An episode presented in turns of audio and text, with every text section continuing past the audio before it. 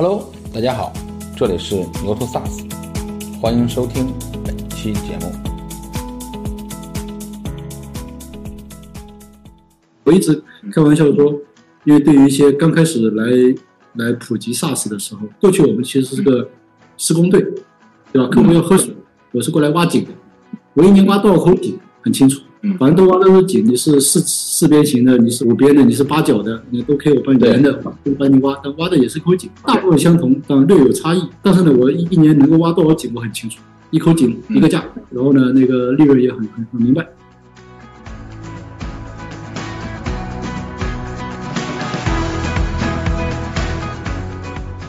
那一线员工有一个特点，大家都知道，一线员工大量的这个他被评价、他被计算的逻辑呢，是基于比如说时间，基于件数、时间、落额、工时，服对吧？服务的客户数，对吧？它是大量是可被量化的，所以这个时候你会发现数字化对这个事情的触动就非常大，因为你你可被量化、数字化提效的作用就非常大。如果这个东西是个感性的内容，可左可右，那数字化很难去决策这件事情。甚至我们可以帮我们的很多客户通过我们的算法去解决他的一线的管理者的问题。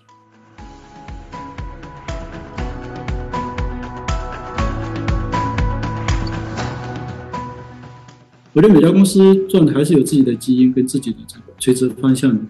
你到底是金额深，你到底做出来的结果会对你会有什么样的帮助？然后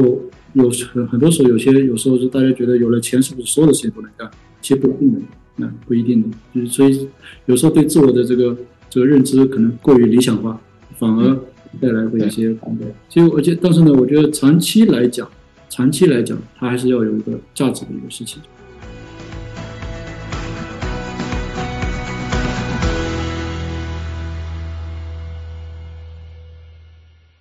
今天晚上对话的嘉宾呢是张新波，是是盖亚工厂的联合创始人和 CEO。呃，其实我们认识很很早，然后他也是吹牛会的早期的众筹天使之一，对吧？然后陪伴这么多年，大家其实没有一次真正的坐下来很好的去聊到底为什么创业，到底呃这些年做的怎么样。我们开始我们今天的对话吧，就是在开始之前呢，然后先聊一聊今年对今年的一些感受吧。今年大家都有应该都有体感的吧，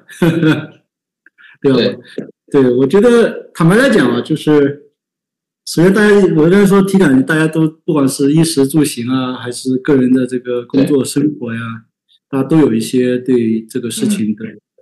呃理解，对吧？有很多人持很多悲观的一些态度跟状态。对，那么但我认为我是认为呢，我我我觉得两个点吧，第一个呢是。这是个经历的一个必然去经历的一个好事情，就是过去我们很多人是没有经历过这种下行或者说所谓的经济周期的，对，没有在在寒冬中练过，对吧？一路一路高歌猛进，一路一路总觉得一切都预期很良好，对吧？对，那这个事儿呢，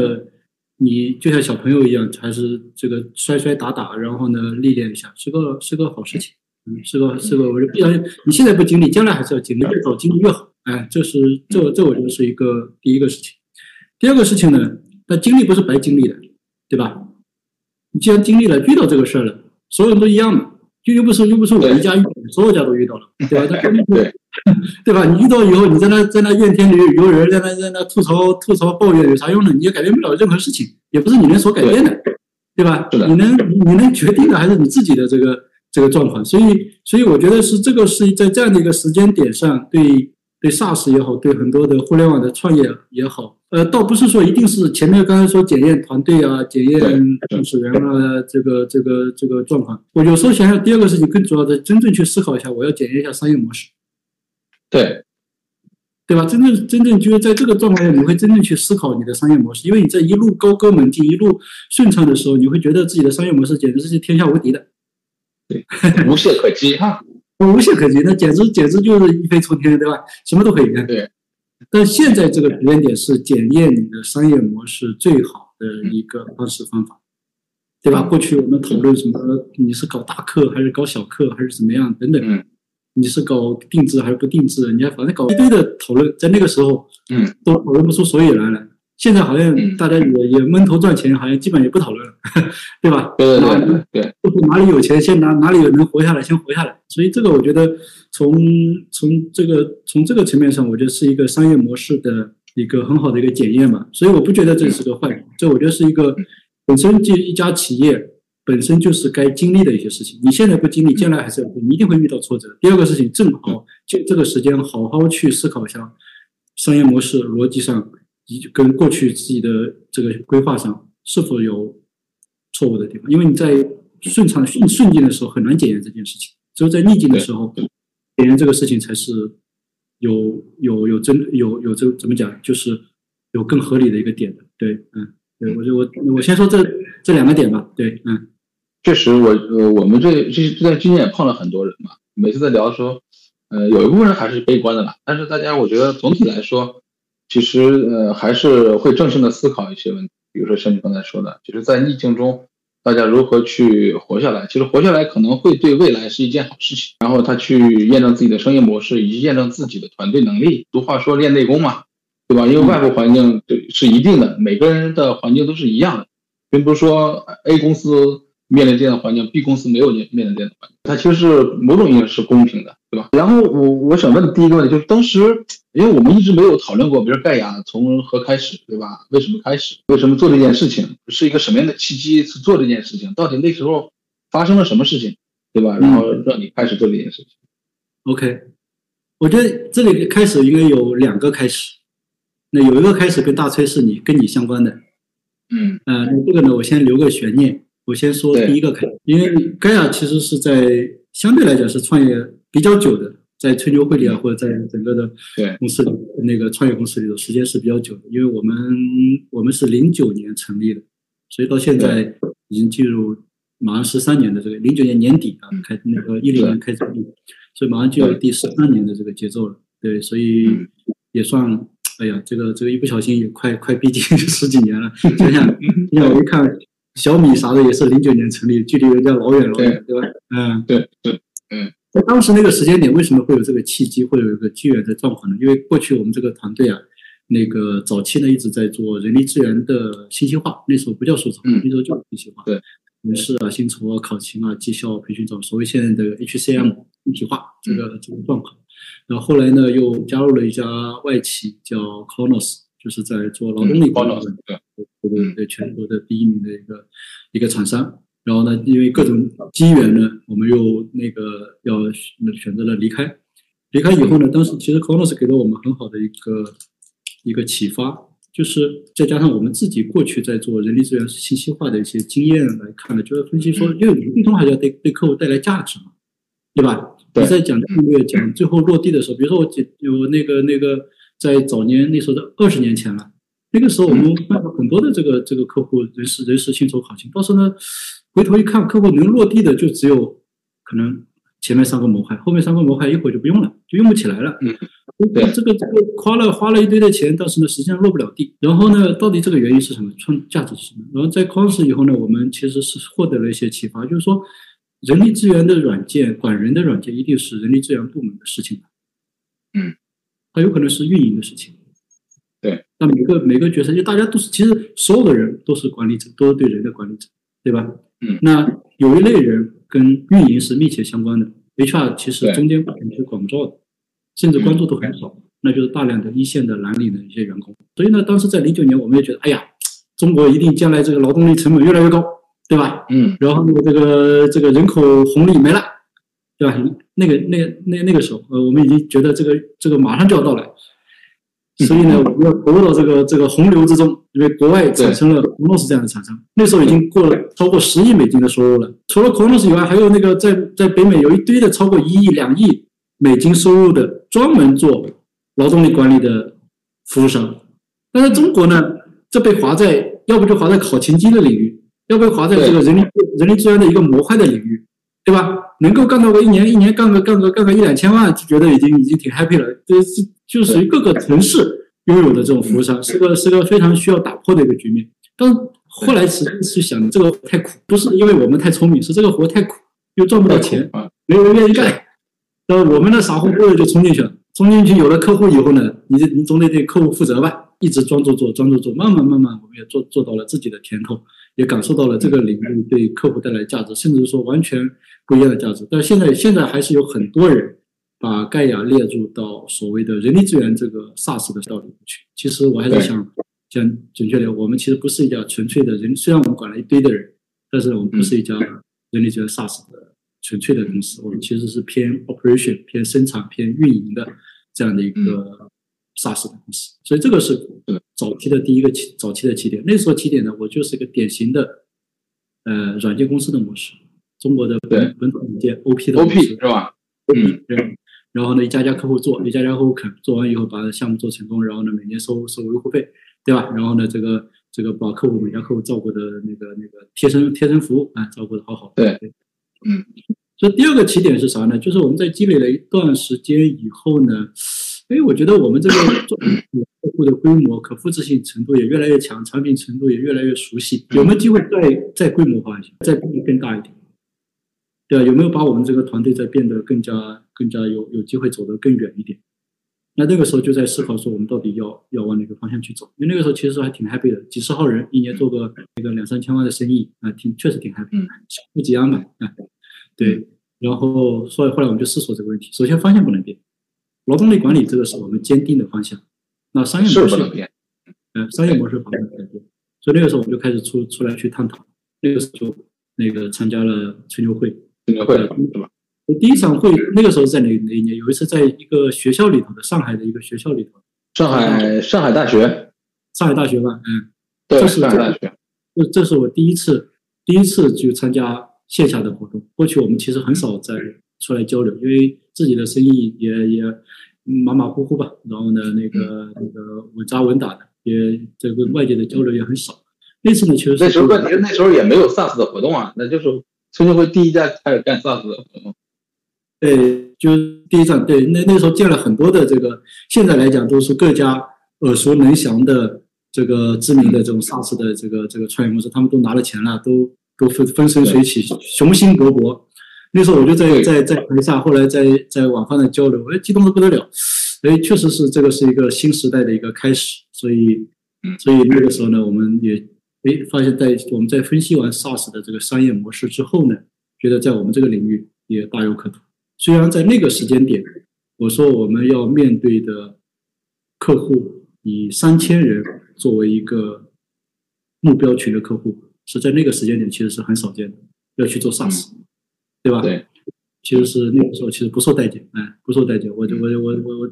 然后呢，我们其实我们是自己花一年多的时间，花了我们自己过去赚的赚的钱，论证了这个商业，然后再去，你到了一六年，我们才去真正去市场上去拿钱，然后后来就就其实一路相对比较顺利，啊，就是相对比较顺利。所以所以我说两个起点，一个是我们过去创业的一个起点，基于这个对。多劳动力的市场的变化跟趋势的一个判断。第二个起点呢，就是在那个对在吹牛会当时对 SaaS 模式的研究探讨以后，觉得这个是我们长期来讲发展的一个方向，就更能够把我们的产品、把我们的服务、把我们的客户做得更加的贴近我们的企图心的一个方式方法。所以我们开始了第二次，现在你可以理解成第二次的重新的盖亚的重新的一个腾飞。对，嗯嗯是。你还记得那年的上那个大会的主题是什么？那年大会主题是“小时代大未来”，小时代大未来，嗯，对对，呃，大家现在能感觉到那个“小时代大未来”确实从那个时候星星之火可以燎原。那个时候大家有一部分人拿了钱，有一部分人呢在跟进中，然后其实那个如火如荼的那个样子，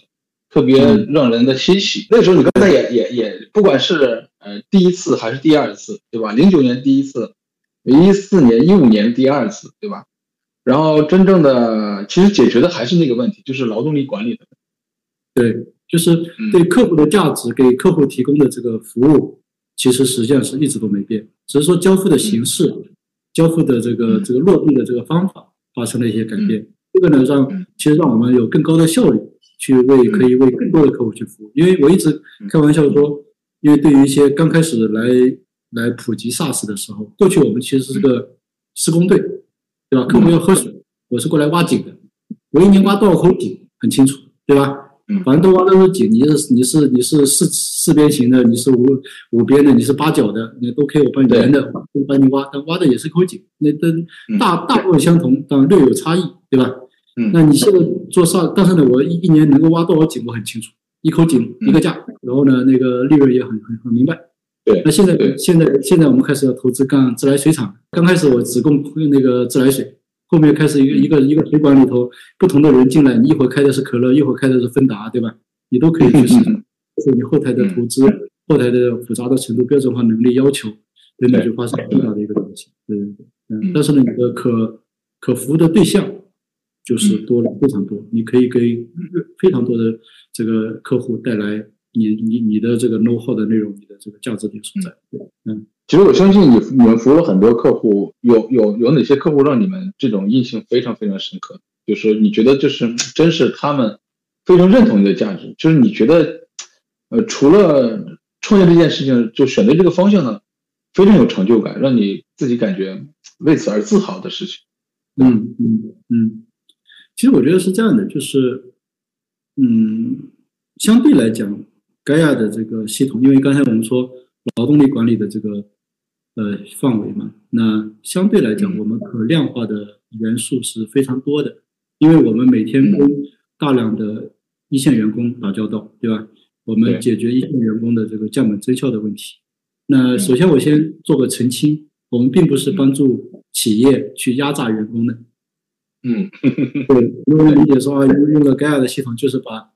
通过通过一些手段把员工给压榨的这个这个这个体无完肤了，不是的。其实我们更多的方式就并降本是一个小小层面，更多的是提效。嗯提效是什么概念呢？就是说，就简单的逻辑来讲，互联网公司所谓的三个人干五个人的活，拿四个人的工资，对吧？那在我们所服务的领域呢，我如何帮助大量的劳动密集型的企业，让现在的这一百个人能够把过去的一百五十个人的活给干了，嗯然后呢达到一百三十个人的工资预算，对吧？企业节省二十个人，员工增加三十个人的奖金，对吧？大家双赢，这其实是我们对要看的一个状况。所以呢，因为我们服务于大量的一线的员工，比如说工厂的工人啊，服务业的这个促销员啊、销售人员啊、物业公司的保安、保洁啊、那个物流公司的这个小哥们啊等等，当然的一线员工。那一线员工有一个特点，大家都知道，一线员工大量的这个他被评价、他被计算的逻辑呢，是基于比如说时间，基于件数、时间、落额、工时，服对吧？服务的客户数，对吧？它是大量是可被量化的，所以这个时候你会发现数字化对这个事情的触动就非常大，因为你你可被量化、数字化提效的作用就非常大。如果这个东西是个感性的内容，可左可右，那数字化很难去决策这件事情。甚至我们可以帮我们的很多客户通过我们的算法去解决他的一线的管理者的问题。我举个例子，比如说我们有个最大的一家零售的客户，呃，现在应该接近快接近三十万人了。那个大概五六千家门店，接近三十万人每天的上班安排，有盖亚的系统先算。对我花超快速花五分钟十分钟，我把前店前面把每家店的人先给算出来，告诉你接下去这一周，这嗯每个店三四十号人，那个怎么安排调度，做什么工作最合理最合适，然后呢再交给店长，店长再花个五分钟十分钟把它给优化对，再再修正捣补，那准确率会提高很多。所以你刚才你回到印象最深的时候，就是在我们服务这些标杆型的客户过程中，一个呢我们在帮助他们去解决场景，同时呢我们通过客户的服务过程中成就我们的这个产品能力以及解决方案能力，同时呢嗯。最大我们看到可量化的这个 ROI 的结果，对吧？ROI 的结果，我们基本上对。我们有时候我们过去我们在宣传上说，哎，那个那个我们的这个这个产品是最能够给我们的客人带来价值的，是因是因为它可可计量。基本上来讲，呃，系统上线以后两到三个月回本，所以这个时候当客户算出来他上完盖亚的系统所能够获得的这个成本的降低也好，效率的提升也好，这个绝对值的时候，确实是我们成就感很强的一个时候，也是嗯所以呢，到过去的这个仗呢都是很难打的。我们有二十万人的餐饮业，嗯有二十万人的那个物流行业，有二十万人的工厂，有二十万人的这个什么铁路铁路领域的客户。那每个不同的行业其实给我们带来的产品的升级，我们的服务模式的升级，其实都是巨大的。所以这些就是在各种标杆客户中实现的。所以你刚才说，呃，那个各家客户的一个具体的一个状况啊，等等这些内容呢，都驱动着我们的产品在往客户方向导向，然后呢，把变成一个更加标杆化的一个一个解决方案推动。对，呃，甚至说你要知道，我们比如说二零一五年，二零一二零其实二零一五年那个时候跟那个。呃，我在回访客户，客户说我们明年越南开厂，你要对对对，你要不要来？出海了哈，出海。对，其实盖亚是一个非常早出海的一家公司。对，我们现在已经在在已经做了非常多的国家，我们已经有二十四个国家和地区的这个这个规则都在我们系统里了，有九种九种语言在那里。那你像二二零一五年那时候，客户在问我，你去不去？我说去啊，你去我跟着必须跟着去，因为我面临的选择很简单，我要不是不跟着去。其他人跟他去了，我国内的生意我也没了。第二个事情呢，出海可能是在整个的发展路径中要去中国的这个，我我毕竟有工程师的红利嘛。对，外外界外面的世界这么精彩，为什么不去看一看？然后客户给你一个机会，为什么不去看一看？对吧？对，所以这些这些都是我觉得从客户身上带来，不管他的规模、他的这个他的战略的选择，以及给我们所带来的这个影响，嗯，都是让我们印象深刻的。嗯。对，就是你想一下，就是你算是两次创业，一零九年一次，然后，呃，一五年、一六年那个时间一次，对吧？其实是 OP 到 SaaS 这个里面，对吧？就看这这些年，你说刚才说十三年，对吧？这十三年如果分两段的话，就每一次对你自己带来的不同和改变是一个什么样？我觉得是，确实是，首先来讲是，首先是认知的一个巨大的一些变化，然后在过去呢。在 OP 的时代，其实是典型的是求生存，嗯，所以在求生存的阶段呢，你整个的一个创业，虽然说我们当时说每年的这个生意那个那个比较稳定，然后呢每年有增长，然后呢那个看上去没有太大太大的想象空间，但是自由感觉是蛮好的，但是确实很多现金的一些压力，你可以看到这这是一个小，我那时候跟跟跟我们的同事们也原强调说，这是做一个小而美的一家公司，在在中国的这个。高速发展的过程中，其实做做小而美是很危险的，嗯，特别危险的一个事情，嗯。嗯，所以你甚至甚至看在我们当时说不这个做这个转型的时候，我继续做 OP 的时代的时候，我我至少有一个有个定论是，我当时的这个公司的增长速度都比不上员工对工资的需求的增长速度，嗯，那你这个这个一定会陷入恶性循环，对吧？所以，所以你你的规模，你的这个对商业的认知的状况，其实有时候就决定了你的边界。所以我确实确实很感谢，说那次能够走出去，跟跟吹牛会很多的这个这个朋友们、大咖们交流学习，其实对我来讲是那个那个认知的一个巨大的一个改变。我们有自己对这个商业的理解，但是呢，但是呢，外界的一些输入能够让你把你的这个认知更加的完善，更加去去去去去。去修正自己的一个状况，所以这是我觉得，我觉得在过去来讲，其实那时候认知是其实是比较强。然后现在我们回头来看，如果盖亚在，我们是花了，你想从零九年到一六年，我才开始真真正走入这个快车道中。如果说我更早，会不会有更好的另外一个一个选择跟另外一个另外一个局面？当然你没法去吃后悔药嘛，对吧？所以这是这是一个。第二个内容呢，我觉得是这个那当然是商业认知。另外一个内容呢，其实到了再大的一个规模的状况以后。就很多时候是对人性认知的一个一个改变，其实是因为你的组织越来越大，你的团队越来越越大，很多时候你在做的决策越来越多的时候，你要更多的去考虑。其实很多时候，很多很多创业者会去研究心理学等等，这是有必要的。你真正是说对，不管是对客户的心理、对合作伙伴的心理、对员工的心理、对对你的合伙人的心理等等，你这个这个这个这上面要有一个对。这上面有更多的关注跟认知，这个其实是能够，因为人是你构成这家这个生意的关键的要素，能不能不能发挥好，能不能发挥彻底，这是一个非常重要的。所以，那对人性的理解跟认知，当然有很多方式，对吧？有些人崇尚人性本恶，有些人崇尚人性本善，有些人比较佛系，有些人比较 tough，没关系，他总他每个人总得形成他自己对人性理解的闭环，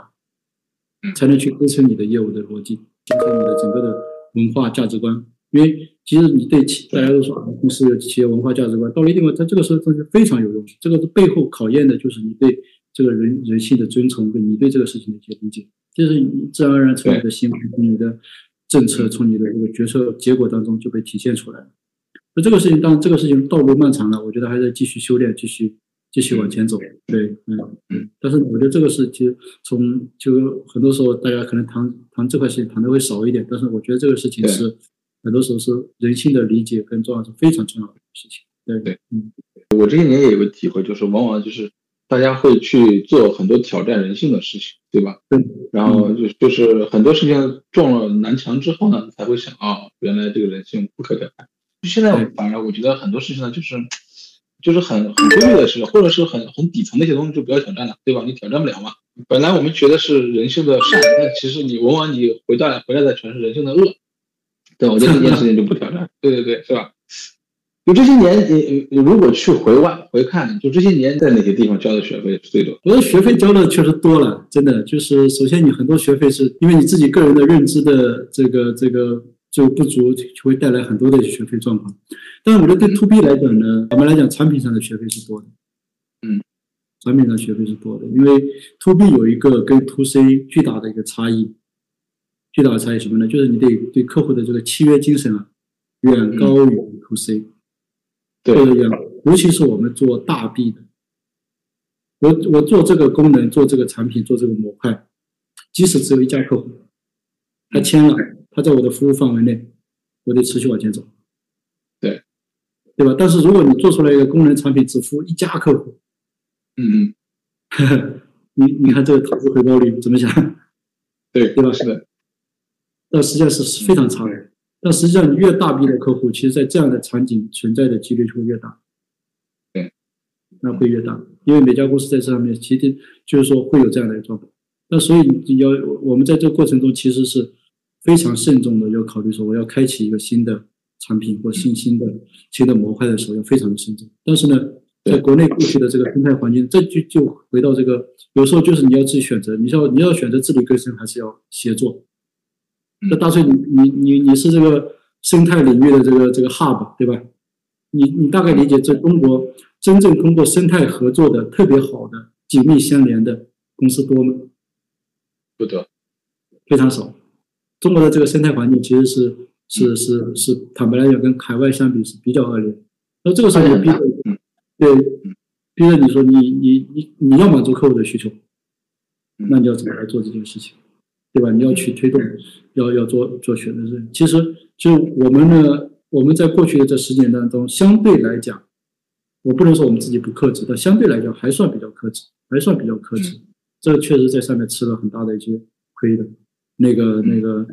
你过去其实盖尔融的钱也不少。我们可以说，其实从从钱的这个维度上来讲，我们可以做很多事情。那相对来讲呢，我们还是去，我们没有，并没有特别。宽泛的说，我要变成一个一体化或者 HCM 的一家公司，或等等，而是在劳动力这条赛道上集中精力的往前去推。因为过去我们曾经吃过亏，对吧？因为一个既然选择了做 SaaS，你把它边界放的特别大，To B 的 To B 的基因就会决定你会越来越多的定制化和开发。嗯，所以你尽可能把你的边界范围变得更加聚焦一点，才能去减少这上面的一个浪费跟曲折。对我觉得，我觉得这个是我对产品上的一个。这个过去我们教的，现在其实我们还哦，嗯，还还还还时不时每年还要还要在上面继续交学费的。对，对对，嗯，这个你不太讲，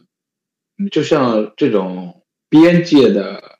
就边界的认知，有时候是竞争所导致的。比如说，其实我想连接，但其实其实就是你会发现，连着连着，对手呃伙伴原来变成了对手，他是你的那个那个地盘，然后伸那只脚。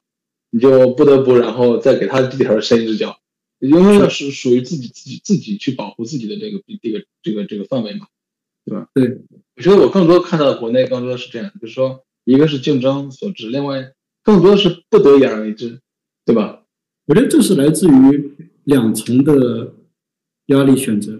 一个呢当然是来你你你说竞争也好，还是客户的理解也好，这个其实是市场外外部的元素造成的。对对，那造成的一个结果是说，因为因为客户需要各种各种各样的东西，然后呢，我们的对手他可能说我承诺有，你承诺没有，你就没有这回事儿，对，你就没有这个机会了。但你这个机会呢，又会获得额外的机会。因为在过去资本环境好的时候，因为你拿到这个机会，你大概率是你从客户上是拿不到这个钱的，但是呢，你可以从资本上拿钱。所以这个时候呢，你所以所以资本市场会给你一些一些一些一些激活，对吧？所以你觉得哦，我可以从资本市场拿到钱，那我就我先干了再说呗，对吧？嗯，对，是这这是一个一个状况。第二个事情呢是，大家我觉得还是对自我有基因的。我觉得每家公司赚的还是有自己的基因跟自己的这个这个垂直方向的。你到底是是就是金金额深，你到底做出来的结果会对你会有什么样的帮助？然后然后有很很多时候有些有时候是大家觉得有了钱是不是所有的事情都能干？嗯，其实不一定的，那不一定的，就是所以有时候对自我的这个这个认知可能过于过于理想化，那过于理想化反而。带来会有一些对，所以，所以，而且，但是呢，我觉得长期来讲，长期来讲，它还是要有一个价值的一个事情，就是，就是我，我说，就像开头说的，我说，我还是感谢这次疫情的，我特别，或者说这个整个的经济的环境的一些变化，这真真正是去能够让大家静下心来的去聚焦。现在，坦白，我现在去出去找合作伙伴很容易啊，嗯，哎，我现在不用不用特别担心他抢我的生意。对，因为一个呢是相对来讲，盖亚在整个的体系当中是相对垂直的一个服务商。那现在来讲，各家公司的老板应该都也想得比较明白了，不要随随便便开启一个新模块，不要随随便便进入一个每个领域其实水都很深的。那个就是先把自己的这个是中国的市场，其实我认为是足够的大的。对，你你越越同质化，你反而你的毛利越低。你的整个的进入一个恶性的一个循环，一旦一旦外面的血那个那个血液断掉以后，那那你整个就陷入一个混乱的一个状态。但如果说你是一定始终保持足够的差异化，那那你就有一定的那个市场的话语权，就你就可以可以在一定的至少你的你的基本面的范围内，你一定可以赢得你的这个。总有一批客户是非常专业的。这批客户一定会很欣赏你，总有一批客户是你的老客户推荐的，这批客户会非常崇拜你。你你好好说，只是说你看上去会不符合快速扩张的这种架势跟状态，那是坦白来讲，那是有时候是你的理想值。但是呢，嗯，厚积而薄发。其实对盖尔来讲，今年其实到现在已经到第三 Q 了，我们今天也刚开完全员大会，我跟同事们说是，我们整个还是在往高速的增长去冲刺。那个虽然跟我们的预期相比，我说有所。有所下降，但是呢，我们的老客户的底子，我们整体的这个营收增长是是我我我认为是应该是非常在行业内还算还是相对相对比较不错的，相对比较不错的，所以我们自己也对这个事儿也有压力，但是呢，也相对来讲能够有比较淡定。对，嗯，这个会不会有引发一个问题，就是说这两年因为因为整个市场不太好，对吧？疫情导致可能更大家更会关注人效的事情，更会关注这个人力人力的这个模块，呃，对你来来说反而是一个机会呢？我们对我们来讲是一个特别好的一个机会，是因为你想人效一定要被衡量的，对吧？嗯，过去的人效简单来讲，你的结果人效是说啊，所谓的那什么那个收入除以人数，收入除以那个人员成本，对吧？这是最后财务的一个结果。你抓人效抓那个结果已经晚了，你一定是抓过程的这个结果。对，那过程中哪些人的结果能够被人效所所所针对被抓到呢？你发现大量的一他的劳动密集型，他的一基层的队伍是需要被数字化去改造的。但是呢，如果你的这个中层或知识工作者，这群人是需要你的绩效的体系、组织的重塑、战略的调整，从这些上面来说，在这上面呢，你说跟数字化有关，数字化可更好的去固化这件事情。但是呢，很难去量化这件事情，所以我们现在今年，今年我们今年其实“人效”这两个字特别特别火，对，是吧？各行各业都在提，不管是甲方乙方都在提“人效”这个词。那其实我我有个观察，我说其实人效你要真正聚焦下来，能把它能把它落地的，其实是劳效。嗯，其实是劳效，就是就是你真正能够能够把我说劳动力的效能，我再聚焦一点。你因为你不可能一一蹴而就的，所以劳动力的效能这件事情，你要真正把它落地，其实对企业的这个那个影响就已经很大了。我我举个最最简单的例子，我说只要你的员客户你说你们员工每个人每个月能不能节省一个小时？嗯，那个大成，你你从你的体感理解，一个人一个月省一个小时，或者省一个小时的加班，你觉得能省下来吗？嗯那肯定 肯定嘛，对吧？我我跟很多的客人交流过，他说，因为我们很多的客户，他的员工的加班会看占到他整个工资收入的百分之三十，甚至四十，甚至还有些更高。嗯，啊、你理解中国的这个嘛，对吧？所以他加班比例是很高的。你看一个小时什么概念？一个小时，中国的这个现在的时薪就一个小时就二十块，嗯，对吧？那二十块你加班就乘一点五，三十块，你再加上乘以乘以其他的一个费用，就是再加运营费用乱七八糟加起来，再乘个一点五吧，是四十多块。一家一万人的公司，一个月一个小时加班省下来就四十多万，四十多万，一年就是五百万。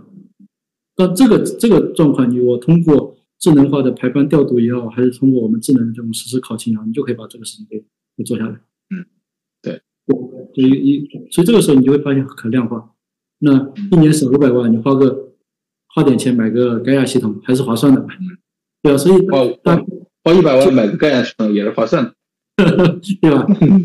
你不管是三个月回本还是六个月回本都可以，对不对？对，嗯所以这个其实是是我们在人效这件事情上，就是天然跟我们的系统是是结合的，这是一个嗯。第二个事情呢，是我觉得是高层对这个事情的关注度。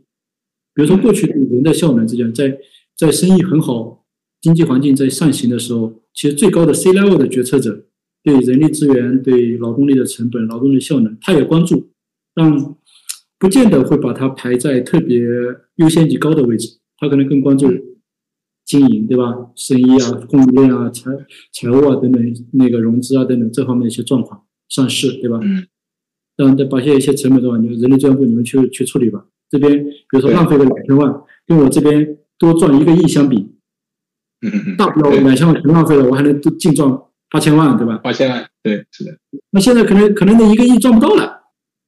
所以这边能省下两千万就是两千万，省下来就是利润，所以这个时候呢，他就会把劳动力效能、劳动力成成本的优先级往上提，C level 的人往上提，那对我们肯定是有帮助的。一个项目如果说是 CEO 或者 COO 发起，跟 HR 发起，那重要性是完全不一样的。所以这个这个层面上呢，我们确实是张了一些宏观环境的这个这个利好的一个状态吧。但是呢，坦白来讲，就是对这是对我们最优质的那批客户群体是有关，就是说大型客户或者偏中大型的一些客户，他会处于这样的一个一个声音。当然，对于一些中型客户，其实是会受到整体的经济环境的压力，他可能会更加保守。嗯，他可能说啊，哎呀，经济环境我管我管他啥，只要花钱了，我都先不干了。我我先不上了，对，先不买了，对吧？对我只要花钱了，我都先不干。那这个时候他的嗯预期啊，他的状况就会就会得到。他你就说你要你要做，他告诉他说你这个其实是会让你更省钱的。他说哎呀，我的规模其实也没，因为一万人跟一千人，你刚才想想，就突然发现你你说我的软件成本不会差十差十倍的，对吧？因为有很多测试的东西不懂，所以他会觉得啊，这个房源方案可能哎不是特别划算。这下到一百人，他觉得那我找个小姑娘干就完了嘛。对这这这个确实还是嗯还是要规模化，还是要还是要有规模，才能才能有才能那个感感受能出的，对吧？对对对，就这些年，你刚才说也分享了很多经验，对吧？也也也也交了很多学费，在产品端可能在边界这块儿交了很多学费。那就其实这些年这个当下这个过程里面，就是你就是说长期以来对你觉得对对这家企业你最困困扰你自己最困扰你的事情是一个什么？你就在对盖尔来讲，因为首先来讲，，就从盖尔就这十三年来，对吧？就一直排在你最前面，一直在比较困扰你一个一个一个事儿，是一个什么样的事儿？因为我觉得是这样的，就是从公司的这个经营状况来讲，我认我是认为在中国拥有你的定位精准，嗯，然后呢业务聚焦，然后呢扎扎实实的别忽悠，好好干，嗯，在中国有足够的机会跟生存的这个这个空间，没有问题。嗯。那其实我觉得，我觉得我认为对对我自身影响或者说最苦恼的状况，其实是是整个的这个你个人的成长速度，很多时候是跟不上公司的成长速度，甚至市场发展。因为这个是，因为像那个中国这里有几个，一个是本身中国的这个市场其实是非常好的一个市场，所以它有非非常多的这个不规状况会出来，对吧？嗯。自然而然推动的组织会跑得非常快。第二个呢，中国的创业者太拼了，嗯，说说穿了，公司与公司之间卷，很多时候是创始人跟创始人之间在那卷，对，对吧？你说我们 to B 的公司，我就从来没有见到过。这个这个有时候在任何只要在 to B 的各种群里头，你要在十二点钟发个消息，肯定有人回的，对吧？甚至是我们一找某些人，我一那个那个很多时候是是是是是都不睡觉的。但是呢，你要找我的有些有部分客户，我是不敢在在十点以后、十一点以后，我们可能是真的休息了，对吧？你不能打扰他。找找 to B 的这个这个朋友，我找他肯定肯定人家精神着呢。然后第二天关关键我第二天早上六点六点七点找到他还也还在。嗯，对，对吧？周末找他也在，对，所以这这就表示说，你整个的这个对对整个的你的，因为其实是在很好的一个市场环境下，你的投入、你的成长是要要加速的。更何况，嗯，信息变化非常快，你很难一下子把所有的信息都吸收进来，对吧？因为那你要就是说，我对于我这家公司而言，它的核心的成长动力跟我。所自己自己所带来的这个成长动力之间能不能匹配？嗯，不能匹配。如果我成长不上，那我就肯定肯定这家公司的这个成长肯定是出一些状状况和问题的，对吧？对，一种状况你就更开放一点，你就把所有人找过来，把你的各项能力给替换掉。那这个太完美了，你很难很难很难有这么完美的这个团队的组合跟跟搭配，对，对吧？很多时候大家还需要你的这个。这个这个言传身教还是要有，所以所以我认为最困难是这，尤其这点最困难一个东西就是，就其实就是是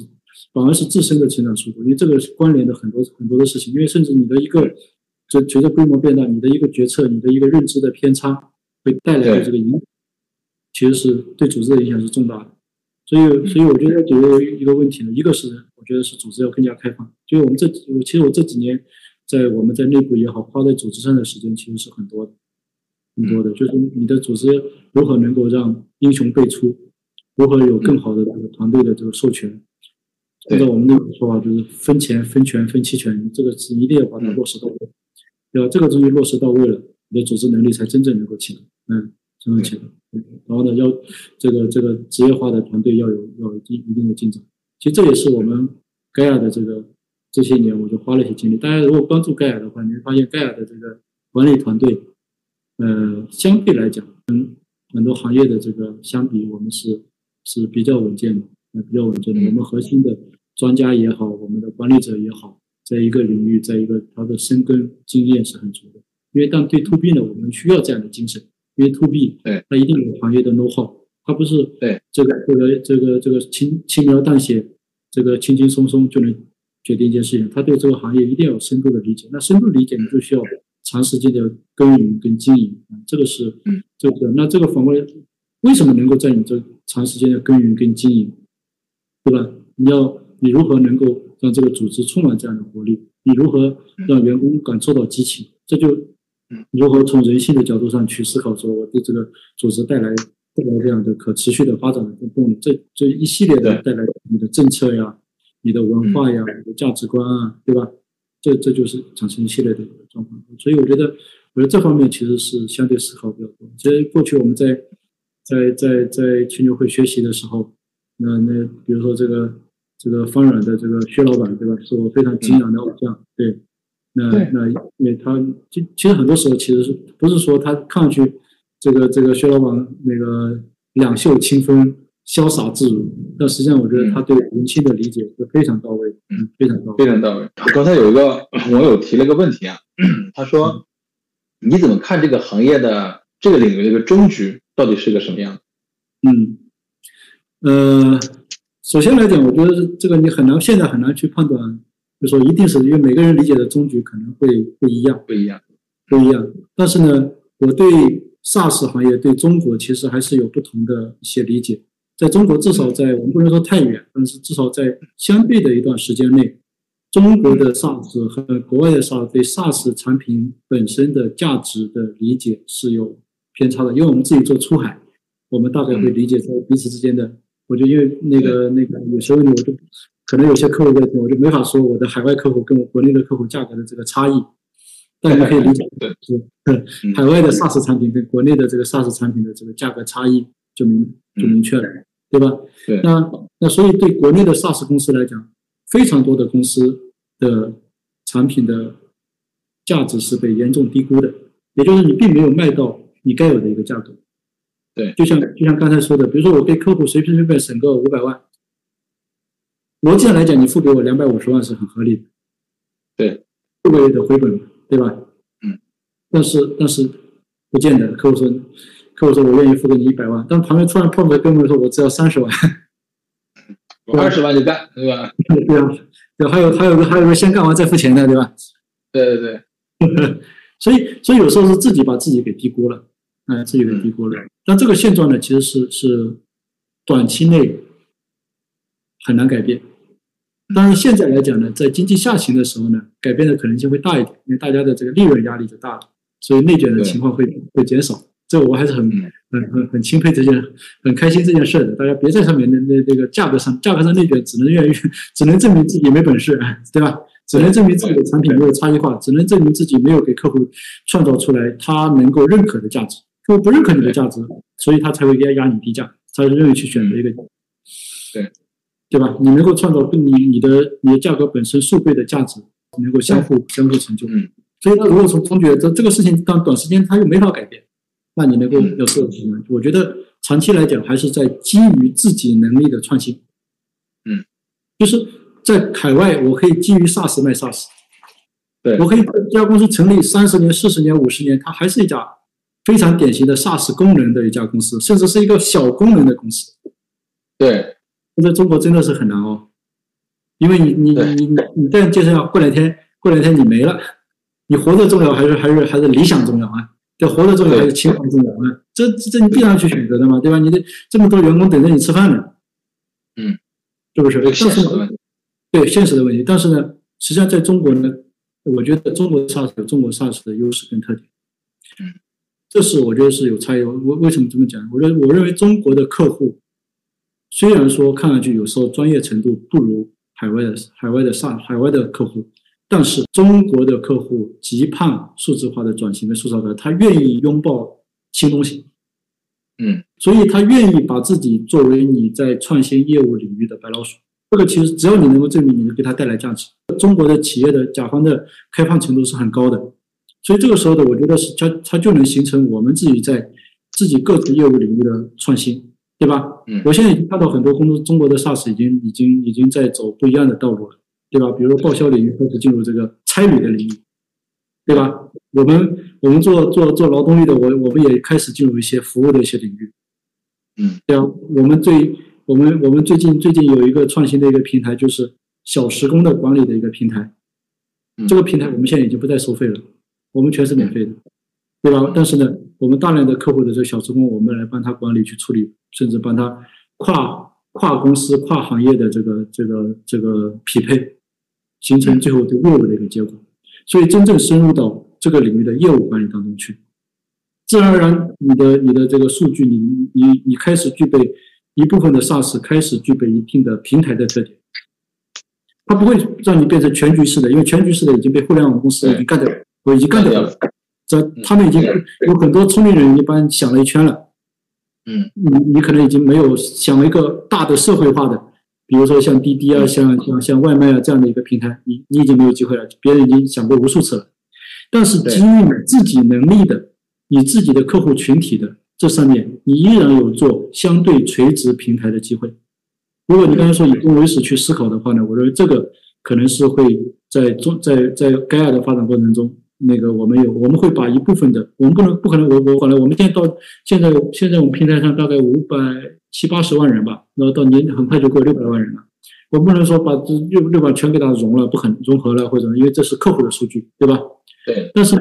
但是呢，我们有一波客户希望他本身就是社会化的人，比如说小时工，那我有没有机会？他他他其实是希望我们能够把它有做更好的平台的这个撮合。嗯。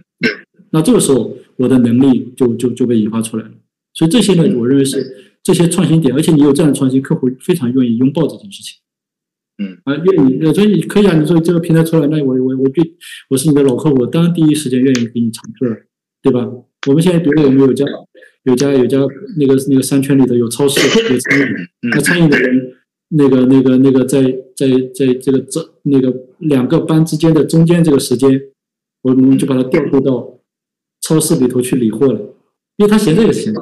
他那去去超市里挣点钱。原来超市理货的时候还很麻烦。他怎么？因为他有时候理货生意忙的时候，还要让办公室的人下来理货。对，那到这理货这个活呢，又没有任何的工作技术含量，对，简单培训一下他就能干了。嗯所以本来就那群那群小伙子们、小那个小姑娘们在在餐厅过了两点之后，就是趴在趴在桌上睡觉，一直睡到四点，对吧？要开始下午场。那这个两点到四点，哎，你可以到到到到超市来。那这个我我把所有的业务流程账，然后呢数据给你算清楚，把这个匹配好。嗯员工可以找到多一份的收入，然后嗯对对企业来讲，他可以把这块的成本降低，因为他他本来要全职人员干，那个那个效果也不好，对吧？嗯等等，所以这个呢是我觉得是有机会在 SaaS 的这个咱们以终局思考的话，我觉得嗯有更多的创新，不断的去思考。我嗯我是其实在中国有非常多创新的团队，就我认为中国的客户是一句太好的，因为他们对新技术、新能力的拥抱程度胸怀非常宽广。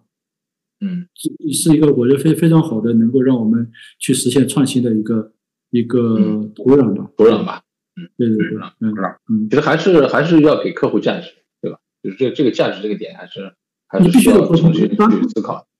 就是 to B，我最近听有个词，我觉得我觉得我觉得是有个很有很有很有很有见地的，嗯，就是嗯我们都叫 to B 对吧？其实是实际上是 A to B，就是我们要真正深入到客户那边去，真正深入到 business 里面去，真正是进进入客户的运营业务里头去。这个时候你才能真正创创造价值，你不能在那飘在飘在表面上。我说我叫我是家 to 对 B 的，真的是进入到客户业务领域体的领领域内的有真正 know how 的，这个时候你创造的价值才是对的价值，不然有时候是你理你认为的价值，对吧？嗯嗯对，我看有一个用户在在评论说，嗯，背后核心对的，背后核心是对客户价值的理解。如果能够高效提供高效、低价、稳定的劳动力供给，客户应该是很呃很欢迎的。那我觉得这个刚才你的你其实也讲到了这一点，就是你因为你你你是从一四一五年开始，然后去去某种意义上是把之前的那个家公司的产品重新迭代成那个 SaaS 的版本，然后开始给客户提供服务。你这些年下来，就是你怎么理解现在市面上比较流行的说客户成功和客户之间的这种关系？呃，我觉得客户成功这件事呢，是首首先是呃，因为大家都理所谓的客户成，从很早开始就叫客户成功了。但到到底客户成功的意义到底是什么？尤其是对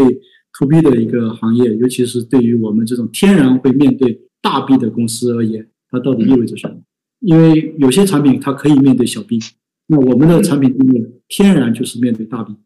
很多人现在都学习华为，嗯那华为成为很多 to B 公司的这个标杆，或者说它的那个这个学习对象。那到底有多少人真正去看过华为的基本法？嗯，就华华为基本法里头讲了很多对客户成功的真谛跟理念。我举一个小小小小事情，华为的基本法里中间有写了一段叫叫所谓的，比如说你有这个技术，对吧嗯？你有人才，你有机会，你有产品，这四个维度，它到底是怎么个组合？到底是个怎么个循环？这在过去的华为当中也是存在争争争议的。到最后，华为把这个事情直接写入基本法，它的循环是这样的：所谓机会牵引人才，人才牵引技术，技术牵引产品，产品去创造出满足现有的机会，并创造出更大的机会。机会在前面，它的机会其实不是说这个机会主义投机倒把，其实就是市场机会、客户需求。客户需求，对你不断的去挖掘客户需求，你会带来越来越多的人会加入你这个团队，从而带来技术对你的产品进行革新。所以这就回到了一个概念，就是说客户成功，你真正决定的是为你创造巨大的。我对我们从利己的角度来言，我的新的生意机会，我需要客户成功。我这个行业没有口碑是干不了活的。对，你口碑不行，你你做不了，对吧？我的产品我需要客户成功。因为我的工程师，我的产品经理，窝在家里我是做不出产品，我很难想象我们一家做 to B 公司，我要会做一个二十万人的物流企业的劳动力管理，我应该怎么做？这二十万人的这家企业，他不给你合同，你根本想象不到二十万人的物流企业，我应该他有什么管是吧？但是呢，你做完二十万人以后，你告诉十万人说，你这个时候要用这个用这样的标杆的流程来做，你将来就可以涨到二十万人，哎，他觉得很合理，对吧？所以这个是吧？最佳实践是是有最佳实践。真的，因为因为在在我们至少在我们这个领域内，人的管理即使跨了行业，它也还是有很多相通性的。因为，我们说了，我们管的是大量的时间，它的绩效。那这个领域它有很多的可参考、可借鉴的地方。即使你是制造业跟零售业跟服务业有有有一些差异，但是呢，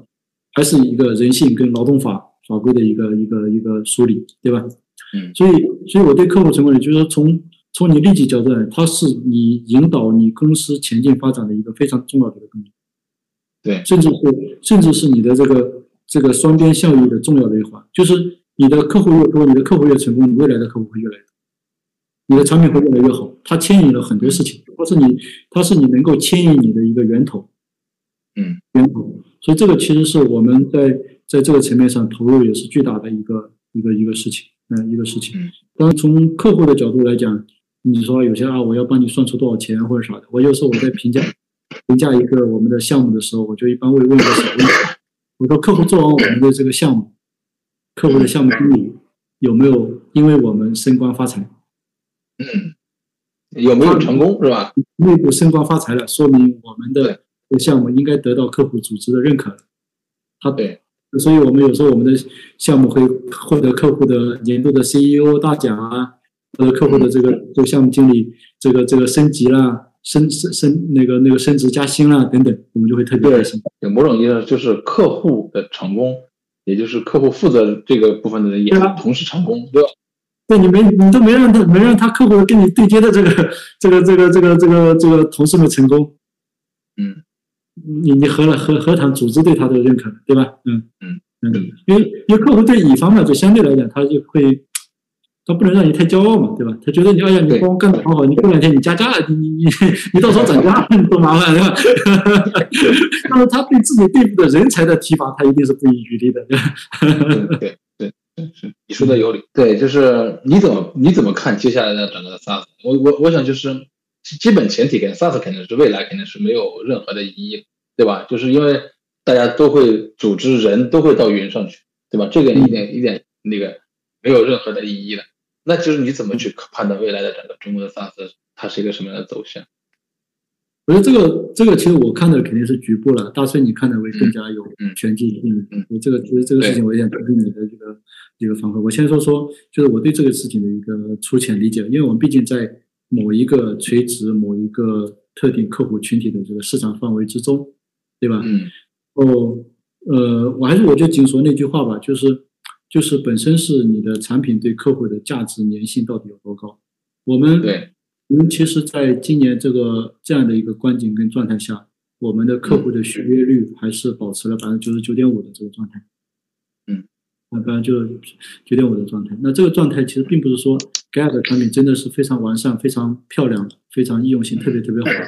但实际上来讲是就是就是我们真正能够为这些我们的目标客户群体。能够在他在这样的状况下创造了不少的这个价值的段子，让他觉得盖亚这个系统是在目前状况对他们来讲是有帮助的，他不应该去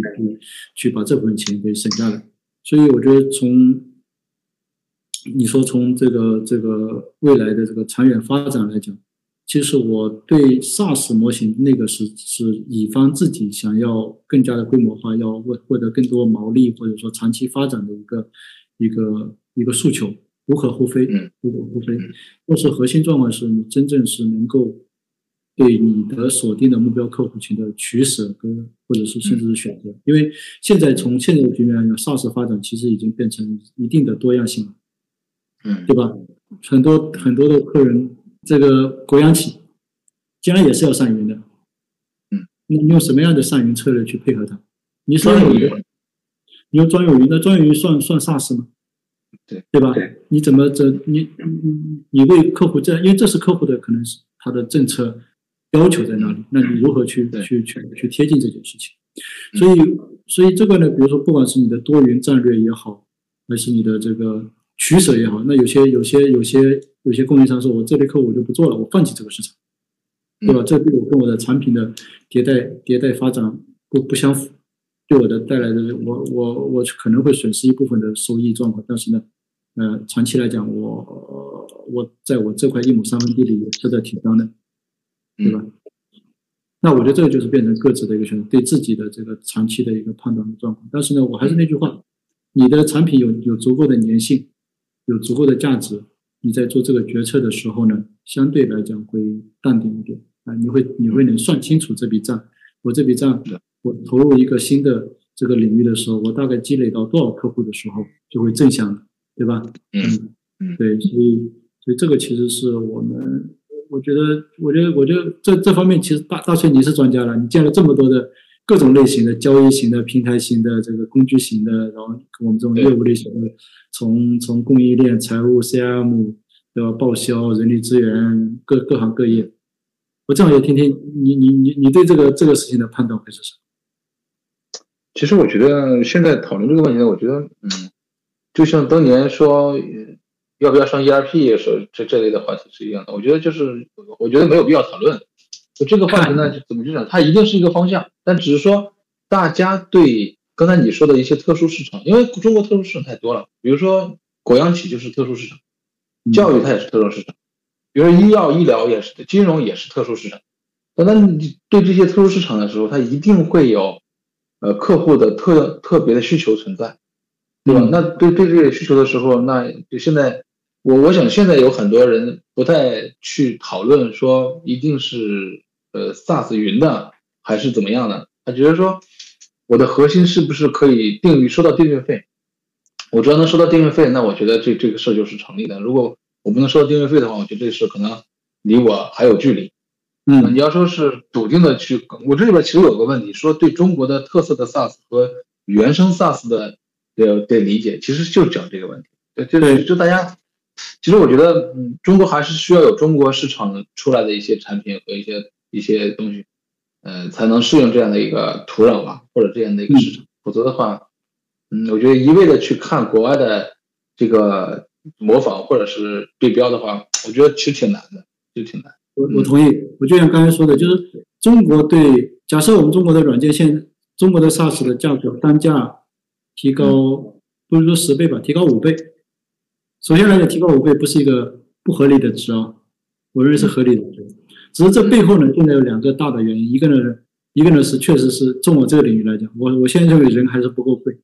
就是劳动者的成本还是不够高，还没有让你，对啊，还还还没有高到让你让你让你完全受不了的状态，这是一个。第二个呢，工程师的成本也没那么高，嗯，有时候有些客户，尤其到了一定规模的客户说。尝试一下自研吧，嗯，对吧？我要算是算自研，这个时候，那你你你就得把价格给杀下来，告诉你说，哎呀，你这个自研成本还是比我要高很多的，所以你别自研了，我 SaaS 吧，对吧？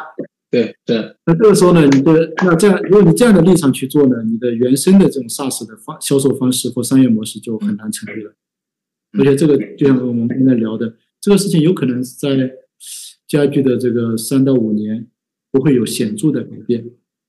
也许会经济的这个下行能够让这个事情稍微好一点，因为大家都在，就所有的这个大家产品都在不再是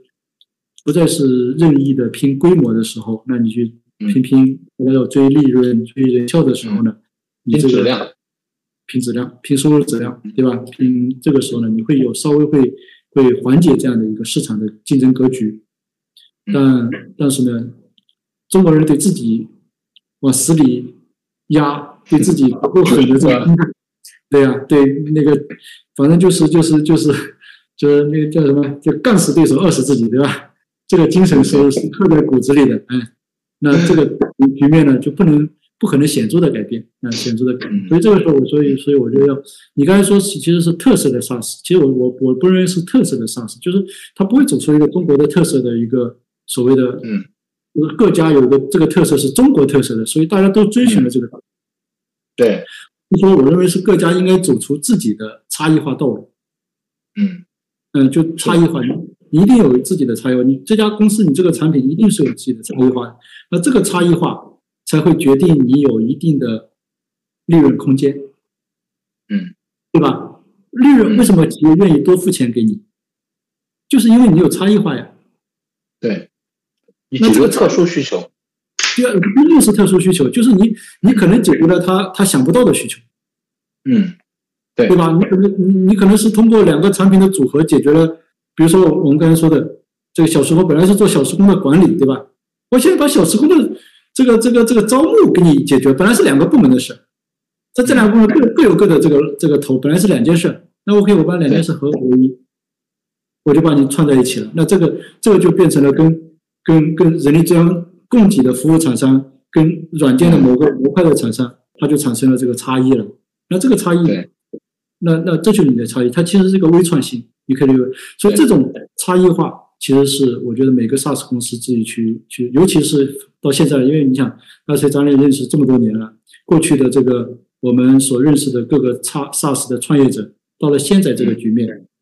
基本上来讲，因为 SaaS 公司、To B 公司嘛，起来了，你说这个、这个、这个放大规模有些难度，但是呢，活下来，我觉得问题都不大的。如果连 SaaS 公司连活下来都很难，那说明你这个商业模式真的有问题，对吧？对。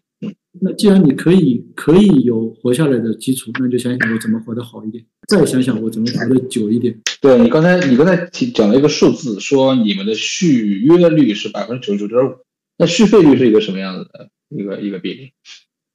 续费率我肯定是很高的，但是我在你这个平台上，我真不敢说了，怕被人打。那你到，但但但我可以告诉你，我很开心就行了。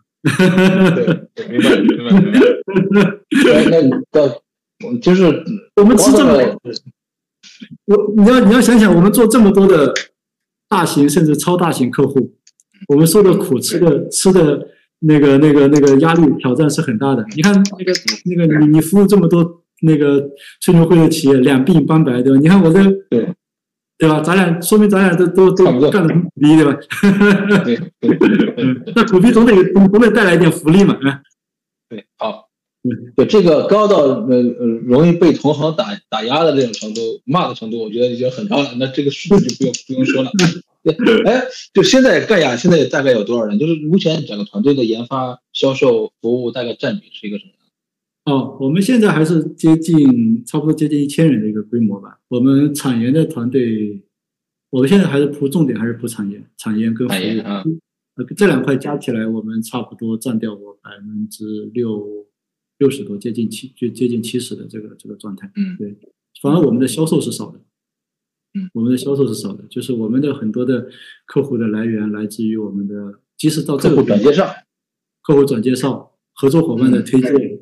呃，我我们其实跟很多的大型的呃厂商有深度的一些合作，甚至我们会成为很多国外国际产品的它的进入它的产品列表，就是他们的他们的全球的销售，这是我说的是他们全球的销售，在售卖的时候，盖亚会作为它的一个模块进行进行进行，客户也知道这是盖亚，但是呢，因为我是被被官方认证的这样的一个模块，会嵌入它它的那个模块里头，所以我们过去这。这十几年一直有个对行业的一个定位，虽然可能大家有时候不觉得，但是实际上我们内心一直有这个定位。我们是做行业的关键零组件，嗯，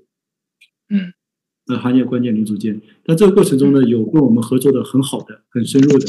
也也有跟我们就是说若即若离的，也有跟我们从来不合作的，都有。但是呢，不妨碍我们对这个定位的这个坚持，因为这个时候对我们其实一直有带来。很大的获益的，所以，所以你刚才说我们的各个占比，其实我们你看产品跟跟服务，其实这个其实是我们要对客户成功啊，嗯，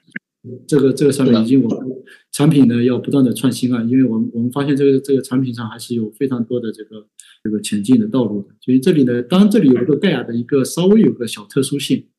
就是刚才我们讲这个也不瞒各位讲，就是呃，我们过去是一家 OP 的一个厂商，对吧？嗯，所以我们 OP 的那个版本的产品呢，到现在还是有非常多的用户在使用的，因为他也，他每年也在那个足够给我们交维护费用，然后呢，希望我们能够有持续的支持它的发展。所以这我们这条团队始终也都一直在在运行。但只是每年呢，我们有一定的比例，它会转到我的 SaaS 平台当中来。它还有长期来讲，还还是该因为盖亚服务这么多年，也很很熟悉他们，靠谱，就会帮我转移过来。当然呢，现在一直还是有，但是新增的客户就是坦白来讲是少，非常少的，非常少。但是呢，这个过去的老客户一直，所以这个团队呢，我们还要要是契约精神。必须要保证，对吧？承诺了客户的成功，这一定要做到位。这个是这个是我们要提供的。对，所以所以刚才我们说有这那个这个团队的比例状况，也是我们的客户的续约、客户的续费，是我们很大的一个底气啊。没这个底气，那个那个这个在这样的一个环境下，呃，压力很大的。嗯，是的，对，是的。其实我很感动的，就是今天讨论的，就是非常的接地气，因为我们彼此也比较熟。对吧？也也也也聊的比较比较比较深。刚才你说就是有些合作伙伴就是合作很好，有些合作伙伴就是呃偶尔合作，有些合作伙伴就若即若离，对吧？就你怎么看生态这件事情？刚才其实，在前面你提到一点，说中国做生态真正做得好的没有什么呃 SaaS 厂商，对吧？真正做得好的，但你怎么看整个生态，或者是生态接下来的发展？嗯，我觉得是这样的，就是首先我先说一下这个很多。To B 创业者的或者创业公那个 to B 的公司的一些心态啊，就有时候我开玩笑，那个真的纯粹玩笑，就说我觉得有时候有两类公司是在中国是一个很普遍的，一类叫 Why not me？就这活你能干，为什么我不能干？你能搞成了，我停掉，我要冲进来干，对对吧？这是一类。那还有一类呢，叫 Only me，我所有的活全全干，对，只有我能，你们都别干了，所有的活我从头干到尾，对吧？对对。那这个这样的心态的公司呢，在中国的这个呃企业服务或者说 IT 领域呢，其实不算一个特别小众的事件，有时候其实还蛮普遍的，是吧？对啊，蛮蛮普遍的，所以这所以这个造成大家彼此这个这个合作的这个状态啊等等的，总是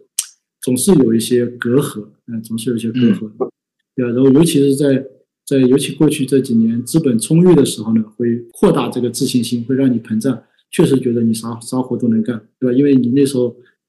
那时候是个抢蛋糕的生意，嗯，对不对？这个市场市场特别大，我要蛋糕吃的越多越好，